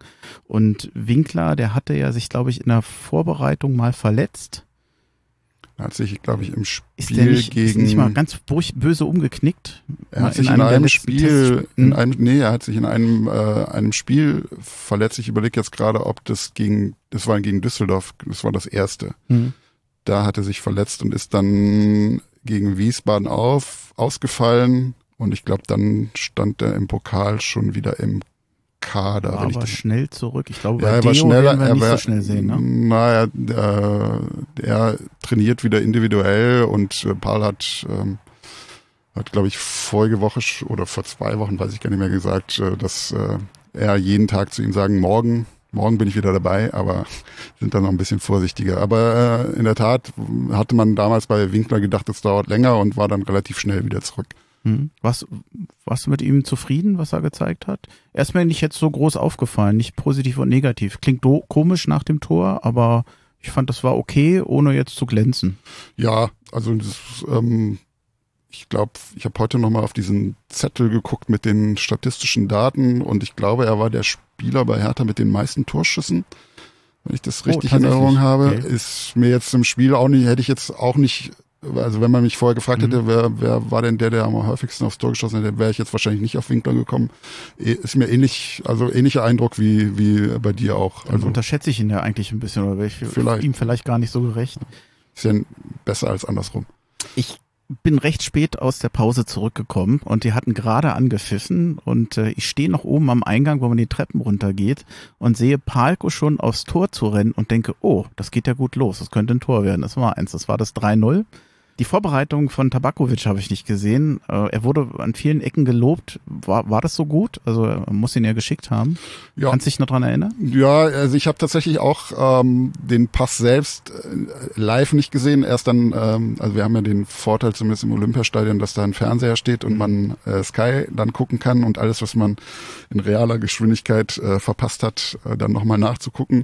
Ähm, ja, es waren, also ich will jetzt die, den, den Pass nicht schmälern, aber ähm, die Fürther Verteidiger stellen sich nicht, nicht auch nicht besonders gut an, aber es war schon gut gespielt und ähm, aber es passiert schon selten, dass ein, ein Pass reicht, um dass du dann wirklich so, wie viel waren es, 30, 40 Meter alleine aufs Tor zulaufen kannst und äh, da keiner mehr hinterherkommen kann und auch Als keiner Als ich ihn gesehen habe, war schon fast im Strafraum. Ja. Also ich, Aber ich es war ein langer Weg. Also es, ähm, ich glaube, der Pass wurde sogar aus der, also, ich will jetzt nicht lügen, aber ich glaube, er wurde sogar noch aus der eigenen Hälfte gespielt. Mhm.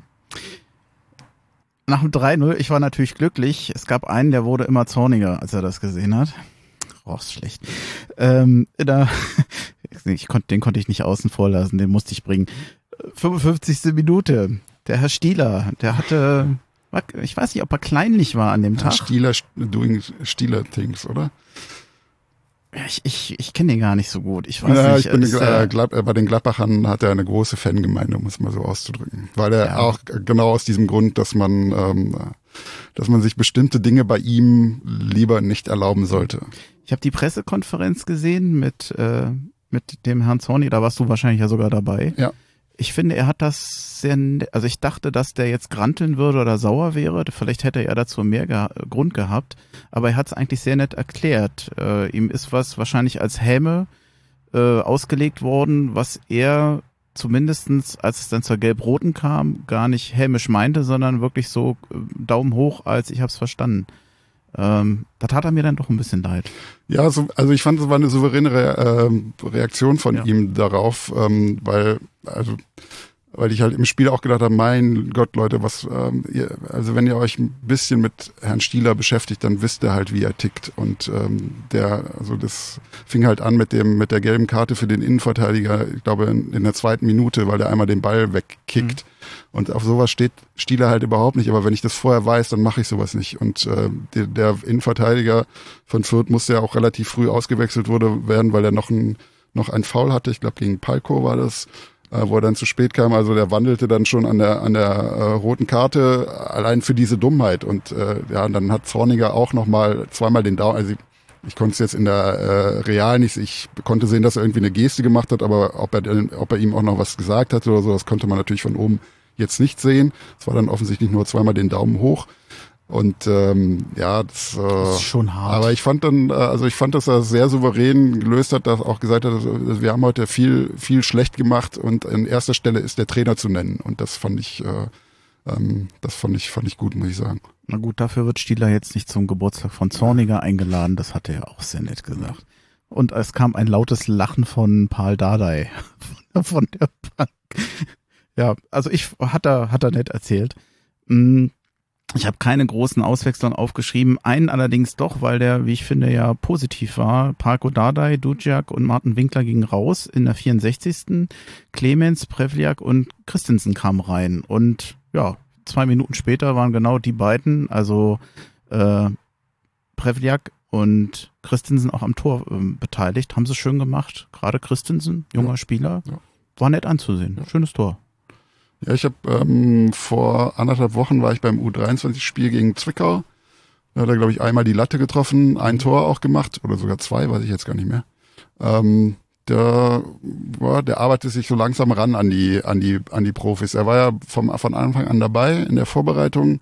Da hat Paul Dardai gesagt, ähm, ja, also ähm, wus- äh, äh, der sei ursprünglich nur für die U23 vorgesehen gewesen, aber äh, Außenbahnspieler, der schnell ist, äh, davon haben wir nicht viele. Ich habe den mal dazugeholt.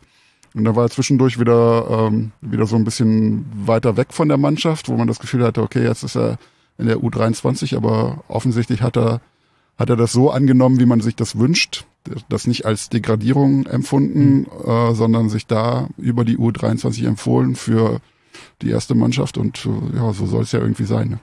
Ja, so wünscht man sich's eigentlich, wenn man so einen Spieler so holt. Ja, das war dann schon fast der Sieg. Es kam noch das 5-0 durch Tabakovic. Da war dann, ich meine, der Deckel war eigentlich vorher auch schon drauf. War schön gemacht, aber die Partie war eigentlich durch. Es gab in so 55., 60. Minute mal so eine Zeit, wo ich den Eindruck hatte, Fürth ist am Anschlusstor dran, weil Hertha irgendwie mal aufhörte zu spielen. Äh, jetzt weiß ich nicht, das Spiel ging 5-0 aus. Ich bin mir immer noch nicht so sicher, suche ich jetzt äh, noch irgendwas Schlechtes in diesem Spiel, wo ich mich ja eigentlich über ein 5-0 freuen kann.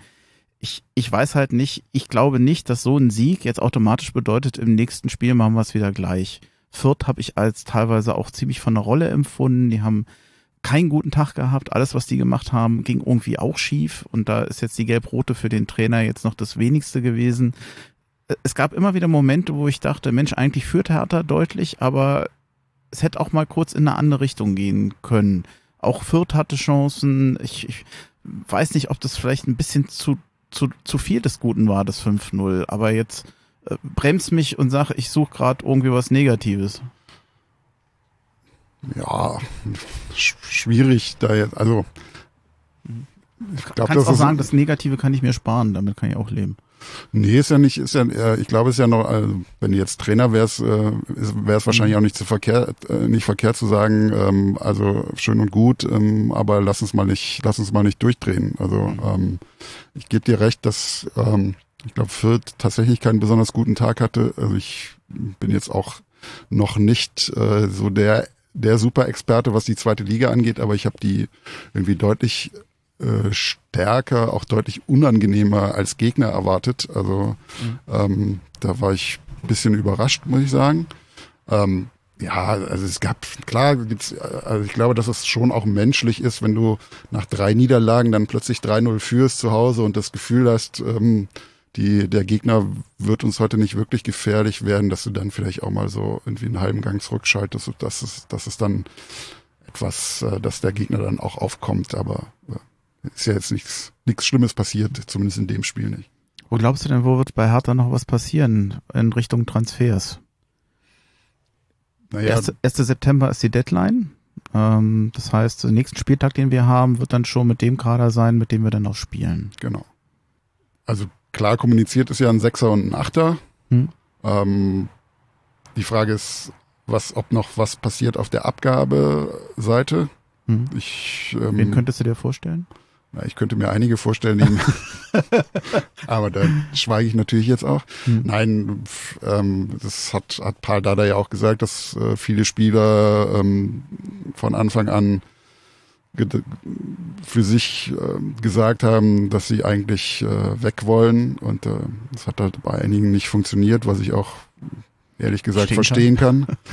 ähm, das kann natürlich trotzdem noch was passieren. Also er hat heute gesagt, äh, vielleicht ähm, spielt Karbovnik nächste Woche auf der rechten Seite. Da habe ich halt kurz überlegt, hm, vielleicht passiert noch was mit Kenny, von dem ja auch bekannt Mhm. ist, dass er eigentlich weg wollte. Aber ähm, Hat sich jetzt auch nicht unbedingt empfohlen in den Spielen. Ich, nee. ähm, ich habe mich an ihm wieder gerieben. Ich weiß nicht warum. Also vielleicht bin ich doch zu negativ. Äh, so nicht, dass er eine schlechte Partie gemacht hat, aber ich werde irgendwie mit seinen Flanken nicht warm. Ich weiß nicht warum. Gut, das, äh, Das das, ist ist auch schwer mit den Flanken warm zu werden. einseitige ich, Beurteilung, Ja, nee, aber- nee, aber das, also das ist, ist ja schon, ich glaube, das ist schon objektive Wahrnehmung, dass es jetzt nicht seine Stärke ist. Ähm, ich bin jetzt auch nicht so der große Fan von ihm. Er, also, habe ihn auch sehr kritisch gesehen. Ich fand ihn zum Beispiel äh, letzte Woche in Hamburg in den in den ersten 20 Minuten, da habe ich kurz gedacht, das ist glaube ich das beste Spiel, was er für Hertha macht.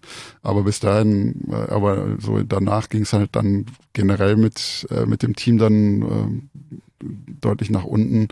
Und dann äh, hatte sich das auch wieder erledigt. Und gestern fand ich ihn also fand ich ihn solide und äh, Ich habe immer noch überlegt, also ich hätte auch äh, Pickerick mal durchaus gesagt, da wäre auch eine denk denkbare Alternative. Sag mal, willst du dir was anziehen? Also ich, Ja, ich habe mir jetzt eine Jacke angezogen. Du bist äh, nicht, dass du sagst, war ganz nett bei Bremchen, aber ich bin jetzt tiefgefroren. Also, nein, nein, nein. Alles gut. Okay, ähm, ja, ähm, einen Namen habe ich nicht aufgeschrieben. Ja, ich guck gerade, eine Stunde haben wir schon. Ui, ui. Hättest du das gedacht? Nee, Ich hatte schwere muss an, Fragen. der, muss an der Gesprächsführung liegen, Aha, dass die Zeit so schnell vergeht. aber ich habe dir schwere Fragen gestellt heute. Also ich glaube, gerade zum Beruf des Journalisten und so, ich glaube, ich habe dich ganz schön zum Überlegen gebracht. ja. Ja, so soll es ja auch sein. Ja, ja, wollte dich vor allem nicht in Verlegenheit bringen, aber ähm, gut, ich, ich manchmal gönne ich mir mal diese, diese, diese Seitenthemen. Nee, lass uns mal zurück zum Spiel kommen. Ähm, Kader. es kommt noch ein leichtes Thema. Gersbeck. Ich habe ihn nicht aufgeschrieben gehabt. Ist mir aber noch eingefallen.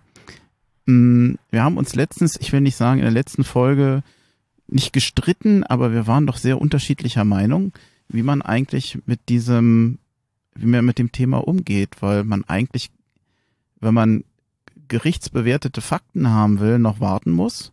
Aber die Transferliste, die geht ja vorher zu. Was mache ich denn mit einem Spieler, bei dem potenziell das passieren könnte, dass man sagt, den kann ich hier unter diesen Umständen gar nicht spielen lassen? Ja, ähm, ist glaube ich nicht so, dass, also wird äh, von, von Paul Dada jetzt nicht als das Riesenproblem betrachtet, hat er Mhm. heute tatsächlich gesagt. Äh, auf die Frage, ob denn jetzt Tjag Ernst die Nummer eins ist, beziehungsweise bleibt. Und da hat er, das hat er äh, nicht besonders überraschend bejaht. Also das ist, Tjag Ernst ist die Eins, wird die Eins bleiben. Ähm, und ähm, den, dem vertrauen sie voll und ganz, wie ich auch finde, durchaus zu Recht, nach dem, was er bisher gezeigt hat. Und ähm, für den Fall, dass äh, ihm was passieren sollte, Mhm. gäbe es halt dann die Möglichkeit, noch einen vertragslosen Torhüter kurzfristig zu verpflichten. Mhm. Also f- für den Fall, dass Gersbeck dann nicht zur Verfügung steht. Also ich dachte jetzt auch mehr, das Risiko ist das Risiko einer Verletzung. Ja, ja, genau. Mhm. Hat er gut, gute Partie gemacht, Er- Ernst, gestern? Also er hat viel gehalten, Reflexe waren gut. Weiß ich, ob jetzt der eine oder andere kommt und sagt, musste in eine andere Richtung abwehren, aber letztendlich ohne Gegentore geblieben. Ja, also ich fand jetzt, ähm, also es waren so ein paar Bälle aus kurzer Distanz, die er gehalten hat. Ähm, ich, wenn ich das so richtig, Entschuldigung. Wenn ich das so richtig in Erinnerung habe, waren die jetzt äh, nicht so super platziert, also ähm, nicht so schwierig zu halten. Ich fand ihn äh, in der ersten Halbzeit ein bisschen wackelig mit dem Fuß. Äh, Das hat äh, Paul Dada heute auch gesagt, also fußballerisch muss er sich noch verbessern. Ich finde aber, also ich bin großer, äh, tatsächlich seit dem, seit dem Spiel in Wolfsburg, äh, ja, also wenn man das so sagen kann, äh, großer Fan von ihm. Also ich Hm. traue dem, also ich finde, das ist ein wirklich ein überdurchschnittlich guter Torhüter. Also ich bin jetzt nicht der der super Torwart-Experte, also ich habe da keine ähm, äh, keine besondere Expertise, also aber ich fand ihn damals in seinem ersten Bundesligaspiel fand ich hat er eine äh, sehr gute Präsenz gehabt. Ähm, klar, der die Bälle, also er hat ein paar spektakuläre Bälle auch gehalten. Und ähm, er macht aber einen sehr, sehr ruhigen Eindruck auch, ähm, scheint da irgendwie nicht aus der Ruhe zu bringen zu sein. Also ich hatte, ähm, also ich hätte damals kein Problem gehabt von zu sagen, also mit, wir, wir sind jetzt in der zweiten Liga, wir gehen mit dem als Nummer eins in die Saison für den Fall, dass Olli Christensen geht.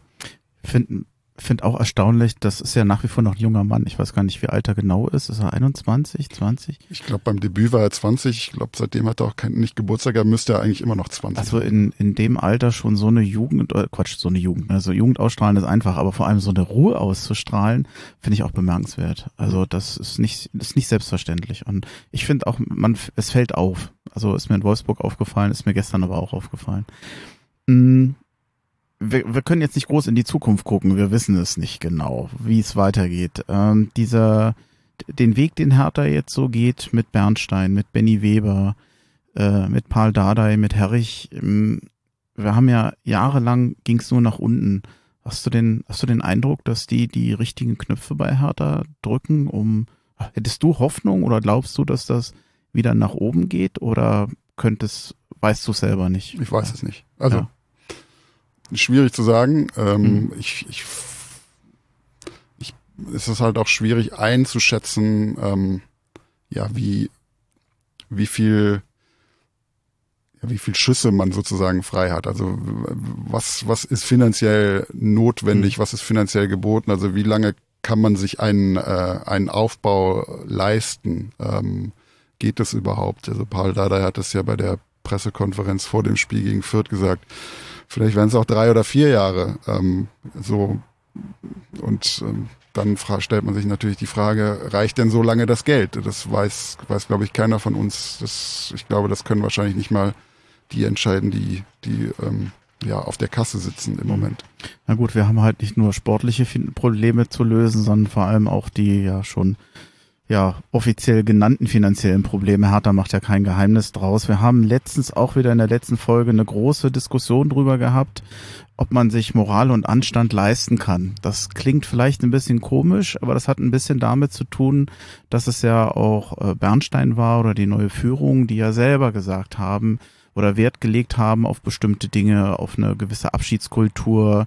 Ähm, das mit dem Trikotsponsor ist ja nun auch schon bestens bekannt, dass man sich da mal anders ähm, geäußert hat zu. Nichtsdestotrotz habe ich, wir waren uns nicht so sicher, also wir hatten auch unterschiedliche Meinungen dazu äh, in der letzten Folge, dass dieses, ja, Moral und Anstand muss man sich leisten können. Man lässt Leute gehen, wie ein Tiam, äh, auch wie ein Markus Jung, wo ich mich schon manchmal frage, man steht mit dem Rücken zur Wand, äh, ist man, wird man eigentlich den einzelnen Ansprüchen, den eigenen Ansprüchen, die man mal hatte, da gerecht in der Art und Weise, wie man miteinander umgeht. Also welche Rolle spielt dann doch das Geld? Ich bin mir nicht sicher, ob man sich da immer gut darstellt oder ob man mal das tut, ja, hm, was fair oder in Ordnung ist. Ich weiß nicht, wie ich es sonst beschreiben soll. Ich kann es oh. nicht besser ausdrücken als du. Nein, ja. Also ich finde, Moral und Anstand kosten ja erstmal nichts deswegen sollte man sich das auch leisten können. Wobei ich damit jetzt nicht sage, dass mhm. das, was Hertha mit äh, Max Jung oder mit Pablo Thiam gemacht hat, unmoralisch ist. Ähm, vielleicht ist es, ähm, aber ich kenne da auch tatsächlich ähm, die Details nicht, wie das abgelaufen mhm. ist. Ähm, aber nach dem, was ich gehört habe, ähm, hätte man es vielleicht auch anders lösen können, hätte man es irgendwie äh, anständiger oder. Ja, ich glaube, anständiger ist ein schöner Begriff, weil ich mich halt immer frage, also ich glaube, jeder sieht ja die finanziellen Zwänge, die sind ja offensichtlich. Und wenn man sagt, Hertha hat über seine Verhältnisse gelebt und zwar überall da, wo Gehalt gezahlt wird, äh, bei Spielern und offensichtlich auch äh, bei Angestellten des Vereins. Aber ähm, ich frage mich halt dann doch immer, aber da fehlt leider auch mir der Einblick, ob nicht ein Plan B ein, ein Miteinander gewesen wäre, ob man das noch anders gütlicher hätte einigen können. Denn der Effekt ist ja, dass man bei Hertha BSC ständig vor Gericht landet. Das muss er jetzt unbedingt nicht ein Indikator dafür sein, dass das gut funktioniert hat, wie man da auseinandergeht? Oder ist es ein Indikator eigentlich, dass es nicht gut funktioniert hat? Naja, es ist in manchen, manchen Fällen lässt es sich, glaube ich, nicht vermeiden, ähm, dass es dann gerichtlich geklärt wird. Es ist auch nicht immer ein Ausdruck dafür, dass, dass, äh, dass es schlecht oder unmoralisch gelaufen ist. Das ist, glaube ich, gehört in, in bestimmten äh, Bereichen, glaube ich, auch dann mhm. dazu, dass man das äh, dann auf diese Weise klärt. Also es ist nicht immer irgendwie moralische Bankrotterklärung, dass man vor Gericht landet, aber ich gebe dir recht, dass es bei Hertha schon äh, auffällig oft ist. Und ähm, das war immer, das war, ist jetzt auch nichts, äh, nichts Neues unter der aktuellen Führung. Es war auch früher immer wieder, aber wie gesagt, bei manchen Fällen lässt sich halt auch nicht vermeiden. Also wenn du, wenn du einen Trainer hast, einen Torwarttrainer, da gab es ja nun verschiedene, die ähm, da ist es halt einfach so, die arbeiten über mehrere Jahre, die haben anfangs irgendwie Zeitverträge, aber es ist, du kannst halt, du weißt es auch als normaler Arbeitnehmer, du kannst nicht ähm, einen, einen Zeitvertrag nach dem nächsten abschließen. Irgendwann geht das automatisch in eine mhm. unbefristete, ähm, in ein unbefristetes Arbeitsverhältnis äh, über. Und wenn man dann sich von demjenigen wieder trennen will, dann ist es halt nicht so wie bei einem, bei einem Trainer, der nach drei Jahren, der einen Dreijahresvertrag hat und dann noch eine Abfindung bekommt, sondern dann muss man sich, äh, dann muss man sich irgendwie einigen und das passiert dann gerichtlich. Also das. Das, was bei Hertha BSC in den letzten vier Jahren passiert ist, ich, man sucht sich ja immer sehr schnell Schuldige oder Leute, die Verantwortung tragen. Das ist auch okay, die gab's ja auch. Ähm, ich glaube, dass weder ein Michael Preetz noch ein Klinsmann noch ein Freddy Bobic äh, sich da rausreden können und sagen, wir haben damit nichts zu tun was bei mir manchmal so ein bisschen unterzug oder wo ich den Eindruck habe, es scheint unterzugehen, ist, was eigentlich die Gremien oder die Kontrollinstanzen in einem Verein tun können. Und da weiß ich immer nicht, ob ich jetzt plötzlich Wunder erwarte von einem Gremium, was ja nicht hauptberuflich äh, Kaderplanung macht etc. oder äh, ob man nicht doch sagen kann, naja, aber dafür sind die da. Also zumindest in finanziellen Dingen frage ich mich schon, ob ein Aufsichtsrat, der ja vor allem auch finanzielle Aspekte durchguckt, Verpflichtungen durchguckt, Hochrechnungen, worauf lassen wir uns da eigentlich ein, äh, da immer richtig gehandelt hat, ob auch Gremien, ein Präsidium, vielleicht mehr Leute reingehören, die doch mehr sportliches Know-how haben als nur ein großes Fanherz. Und äh, ich, ich will da keinem auch nur ansatzweise absprechen, dass die Leute nicht wirklich das, das Beste versuchen für den Verein oder äh, es ist äh, ja oftmals auch, äh, die machen das ja alles in ihrer Freizeit dann auch noch. Äh, nichtsdestotrotz, ich, ich sag jetzt mal, habe das schon mal gesagt, ich weiß nicht, ob die Idee dämlich ist, aber da kannst du mich jetzt gleich einholen, wenn ein Hans Meyer bei Hertha in einem Gremium wäre. Glaubst du, dass wenn, ich sag mal, er oder solche Typen in den Gremien wären, dass Hertha exakt das gleiche gemacht hätte? Oder wäre die Wahrscheinlichkeit, dass sich jemand meldet und dem Einhalt gebietet oder in der Lage ist, gegenzuhalten, wäre die größer gewesen? Was eine Frage. Ja, interessante Frage, zumal Hans Meyer ja tatsächlich Präsidiumsmitglied bei Borussia Mönchengladbach ist. Weiß. ähm, ah, okay. Entschuldigung, dass ich dir unterstellt habe. Nee, äh, ich hätte auch Alex, ich hätte auch Jürgen Röber nehmen können. Nee. Ja, es ist, ich glaube, das äh, kann man gar nicht so pauschal sagen. Äh, ich mhm. glaube, das hängt auch immer so ein bisschen äh, damit zusammen, wie so ein Verein organisiert ist, wie, er, wie die mhm. Gremien aufgestellt sind. Also ähm, ich glaube, man hat da zum Teil auch falsche Erwartungen. Du hast ja gerade den Aufsichtsrat angesprochen. So vom Namen her ist es der, der Aufsicht hat. Aber mhm. wenn man sich jetzt mal die Satzung durchliest und den Aufsichtsrat des e.V. hat, der kann, der hat überhaupt nicht die Befugnisse, äh, dem Präsidium irgendwas vorzuschreiben. Der, der hat ganz klare, also der ist zum Beispiel dafür zuständig, ich glaube, das läuft aktuell, ähm, die Nachwahl fürs Präsidium, dass er die Kandidaten prüft und sagt, ja, der, den kann man zulassen, den kann man nicht zulassen, was er die Ausnahme ist.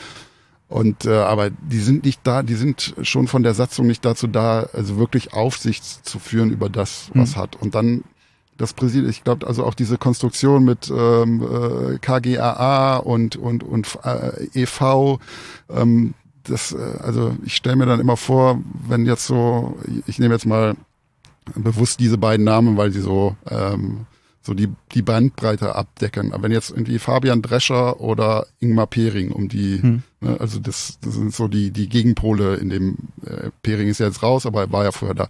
Wenn die zu Freddy Bobic gegangen wären und ihm gesagt hätten, also mit dem Kanga, mit dem haben wir ein Problem. Also der, äh, also der in der, in, in der Schweiz hat er zwar Tore gemacht, aber ich weiß nicht, ob das für die Bundesliga erreicht. Was hätte dann Freddy Bobic irgendwie gemacht?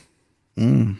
Ich glaube, Bobic hätte schon ein Problem mit dieser Nachfrage gehabt, ja. vermute ich. So, ja, hm. so. Aber hätte es andere Persönlichkeiten gegeben, bei, bei denen er vielleicht, vielleicht, anders reagiert hätte? Hm. Ja, Klar, also das ist kein also populäres also, Thema. Ich weiß das. Ich weiß auch, dass das bei Fans kein populäres Thema ist. Nur ich frage mich immer, wie, wie wählen wir denn teilweise auf einer Mitgliederversammlung? Wir gehen ja oftmals nach Sympathie, nach einem Herz. Also ich, ich, ich mag Fabian Drescher sehr. Ich bin froh, dass er in diesem Amt ist. Aber ich weiß auch immer, ähm, dass ähm, es immer ganz gut ist, wenn unterschiedliche Seiten und unterschiedliche Fähigkeiten mit in dieses Gremium kommen. Und ich glaube, man könnte das durchaus noch ein bisschen mehr sportlich bereichern. Ich würde mich freuen, wenn es da mehr gäbe, die sich da zur Wahl stellen würden. Das, das ist natürlich Punkt eins. Es muss ja, muss ja mhm. erstmal welche geben, die überhaupt zur Wahl antreten. Ich glaube, wenn es also wenn, wenn sportliche Kompetenz da wäre oder, äh, oder zur, zur Wahl stünde, dann würde sich ja niemand dagegen wehren. Ähm, aber es ist halt auch die Frage, wer mit sportlicher Kompetenz geht oder will überhaupt in ein Gremium, das satzungsgemäß erstmal keine sportliche Befugnis hat. Also wie das dann de facto aussieht, wenn jemand drin ist mit sportlicher Kompetenz, ist ja dann auch was anderes. Also wie gestaltet man das aus? Also wenn, wenn äh, ein Präsidiumsmitglied, der, sag jetzt mal, 250 Bundesligaspiele bestritten hat, in Berlin lebt, irgendwie sich um sein Auskommen keine Sorgen mehr machen muss, in seiner Freizeit sich für diesen Verein engagieren will und in diesem Gremium drin sitzt, dann kann er natürlich mit ähm, entsprechenden Fragen, entsprechenden Vorschlägen, entsprechenden Hinweisen Einfluss nehmen. Aber dieser Einfluss ist, steht natürlich nicht in der Satzung drin. Also er kann sich nicht im, im Streit mit dem Sportgeschäftsführer oder mit dem Geschäftsführer Sport ähm, darauf berufen, du musst es jetzt aber so machen, weil das in der Satzung steht, sondern er kann dann sagen, äh, pass mal auf, ich habe auch Kompetenz in diesen Dingen, ich schlage dir das vor, lass uns mal das machen oder guck dir mal den an oder lass mal, mach mal so. Also das kann natürlich funktionieren, aber das funktioniert dann immer nur so im, ja, indem es sich irgendwie dann herausgestaltet und nicht, nicht indem es durch die Satzung vorgegeben wird. Mein Gedanke ist halt immer, ja, es gibt Leute, die entscheiden und die haben halt die Aufgabe, das zu tun, auch einen Kader zusammenzustellen. Und das ist ja meistens dann eben nicht irgendein Gremium, aber irgendwo sind die ja immer bei allem dabei und tauchen immer so gefühlt als Kontrollgremium oder Anhörungsgremium. Und ich frage mich immer, wenn keiner eine Ahnung hat, jetzt mal, ich überzeichne es jetzt mal, und sowieso keiner dagegen spricht, was soll das Ganze noch? Also das soll doch eigentlich den Verein vor Schaden wahren. Finanziell kann man das, glaube ich, eher noch machen sogar. Da muss man es meines Erachtens sogar machen. Man weiß ja, man kann ja hochrechnen, was bestimmte Spieler kosten und in den nächsten Jahren äh, kosten werden. Und da hätte ich mir, also vor allem im finanziellen Bereich, da wundere ich mich manchmal, dass das nicht besser konnte oder äh, nicht vorgerechnet wurde. Also normalerweise so eine Art Liquiditätsmanagement. Was sind die Kosten der nächsten Jahre? Was haben wir? Wie viel können wir tragen? Was müssen wir eigentlich an Einnahmen haben? Ähm, da staune ich immer, dass da offensichtlich so wenig Bedenken waren oder so wenig drauf geguckt wurde. Anders kann ich mir auch die schwierigen finanziellen Verhältnisse jetzt kaum vorstellen ja. Vielleicht jetzt am Ende auch keiner mehr durchschaut, was da so alles an Konstrukten vorhanden war. Ja. Ich gucke auf die Uhr. Jetzt sind wir doch schon so bei eine Stunde zwanzig. Ich glaube, jetzt können wir langsam zum Ende kommen. Die ist immer noch nicht kalt. Hm, nee, noch nicht. Aber kann es sein, dass hier Mücken sind? Ähm, ich habe was äh, Langärmiges an und eine lange Hose. Also alles zu ihm rüber. ja, okay. Dann machen wir es schnell. Ich habe auch gar nichts mehr groß. Äh, Sommertransferfenster haben wir schon erwähnt. 2. September Auswärtsspiel in Magdeburg. 17. September Heimspiel gegen Eintracht Braunschweig. Ich bin gespannt, was kommt. Ich will keine Prognose abgeben. Ich habe keine Ahnung. Aber Magdeburg wird eine andere Nummer, glaube ich. Ja, also ich würde auch ungern eine Prognose abgeben, nachdem ich bei äh, beim Spiel gegen Fürth 0-0 getippt habe. Ähm, ich glaube aber, dass Magdeburg. Ähm, Die eine Null stimmt, ja. ja. Ähm, ich glaube, dass Magdeburg tatsächlich eine äh, andere Nummer ist. Also es gibt, ich finde, dass die, ähm, dass die Dichte in der zweiten Liga glaube ich, relativ hoch ist. Also unabhängig von diesem Gequatsche von wegen zwei, beste zweite Liga aller Zeiten, ähm, wegen HSV, Schalke, Hertha, äh, den Großclubs. Ich glaube, da gibt es einige Clubs, die einfach als ähm, die sich über die Jahre so eine Mannschaft aufgebaut haben, die die einigermaßen gut funktionieren und ähm, zu denen diesen Mannschaften zähle ich tatsächlich auch den ersten FC Magdeburg, die ja, glaube ich, jetzt im dritten Jahr in der zweiten Liga sind oder erst im zweiten, ich weiß gar nicht. Ich kann es ja auch nicht sagen. Also noch nicht so lange dabei eigentlich und wo man, äh, ähm, also wo man wahrscheinlich vor einem Jahr noch gedacht hat, oh, die müssen aufpassen, dass sie drin bleiben. Aber Toni Leistner hat äh, gestern in der Mixzone gesagt, dass äh, Magdeburg nach, mit dem HSV die spielerisch stärkste Mannschaft der zweiten Liga sei. Toni Leistner ist ein schönes Stichwort. Ich hätte mir gewünscht, dass in der Ostkurve mal ein Fan äh, ein Plakat hochgehoben worden wäre. Mal mit Lob für den Toni Leistner. Ich finde, das wäre auch gut gewesen. Ich würde es mir wünschen. Das wird nicht kommen, aber Wie hast denn du gestern die, äh, den Empfang oder die, ähm, die Reaktion nach, bei der Mannschaftsaufstellung äh, empfunden? Also es war ja deutlich lauter Jubel zu hören. Ähm, also ich habe mich er wurde ja als es Kapitän vorgestellt mit Genau. großem Applaus. Äh, ich habe mich gefragt, ob, äh, ob es auch Pfiffe, äh, vereinzelte Pfiffe gegeben hat, Also die irgendwie falls es welche untergegangen sind. gegeben hat, dann müssen die untergegangen sein. Ich war jetzt im Block O, also Gegentribüne, und da habe ich nichts gehört. Okay. Ähm, was mir aufgefallen ist, ich hatte den Eindruck, dass Leistner beim Gang in die Ostkurve sich zurückhält. Er war hinten Das hat dran. er, das hat er hinterher auch gesagt. Hat Dass man auch gesehen. Ja, das, also ich habe es nicht mehr gesehen, weil ich da schon Mhm. unten in, im Keller sozusagen war, aber er hat es dann äh, uns gegenüber bestätigt, dass er sich da noch ein bisschen zurückhält, weil er auch nicht weiß, wie die Reaktionen ausfallen. Ja, es war wahrscheinlich von seiner Seite aus klug, das zu machen. Das ja, kann ich ja auch verstehen. Also wenn man da was liest gegen sich, dann zieht's einen da ja nicht unbedingt hin oder man hält sich zurück. Aber ähm, ganz ehrlich, für mich ist er in dem Team für viele Vorbild. Die Art und Weise, wie er spielt, wie er sich einsetzt. Wenn alle immer so bei Hertha BSC gewesen wären, dann wären wir nicht in der zweiten Liga. Ja. Boah, das ist ein Satz. Willst du damit aufhören? Ja, ich denke schon, das können wir eigentlich. Besser geht's nicht. Äh, ich bedanke mich bei dir. Ja, Vielen danke Dank. Ich hoffe, du bereust es nicht. Falls doch, wirst du es mir nicht sagen. Einfach gemacht habe ich es dir nicht. Wir haben schwere Themen gehabt. Ich glaube, du hattest schon mal einfache Podcasts. Sag Boah. ruhig ja. Ja, ja, natürlich, natürlich. Mhm. Ja, aber vielen Dank. Also danke nochmal, dass du da warst. Ja, danke fürs Ähm, Zuhören. ich weiß ja, für, für dich ist, das ist ja heute ein kleiner Pokaltag, ne? Also die Profis besuchen die Amateure. Ja, das habe ich Dazu sage ich jetzt nichts. Ja, ist ja so, weiß ich ja. Nee, vielen Dank. Äh, ab jetzt äh, noch ein bisschen Kuchen, vielleicht noch ein bisschen Kaffee und dann ist, glaube ich, ein langer Arbeitstag für dich auch zu Ende. So sieht's aus. Ja, also ich hoffe jetzt nicht, dass das Arbeit war, aber dann, ich glaube, dann war der Tag lang genug für dich, meine ich. Vielen So. Dank. Ich sag Hau hier. Dankeschön. Ciao. Exil Podcast.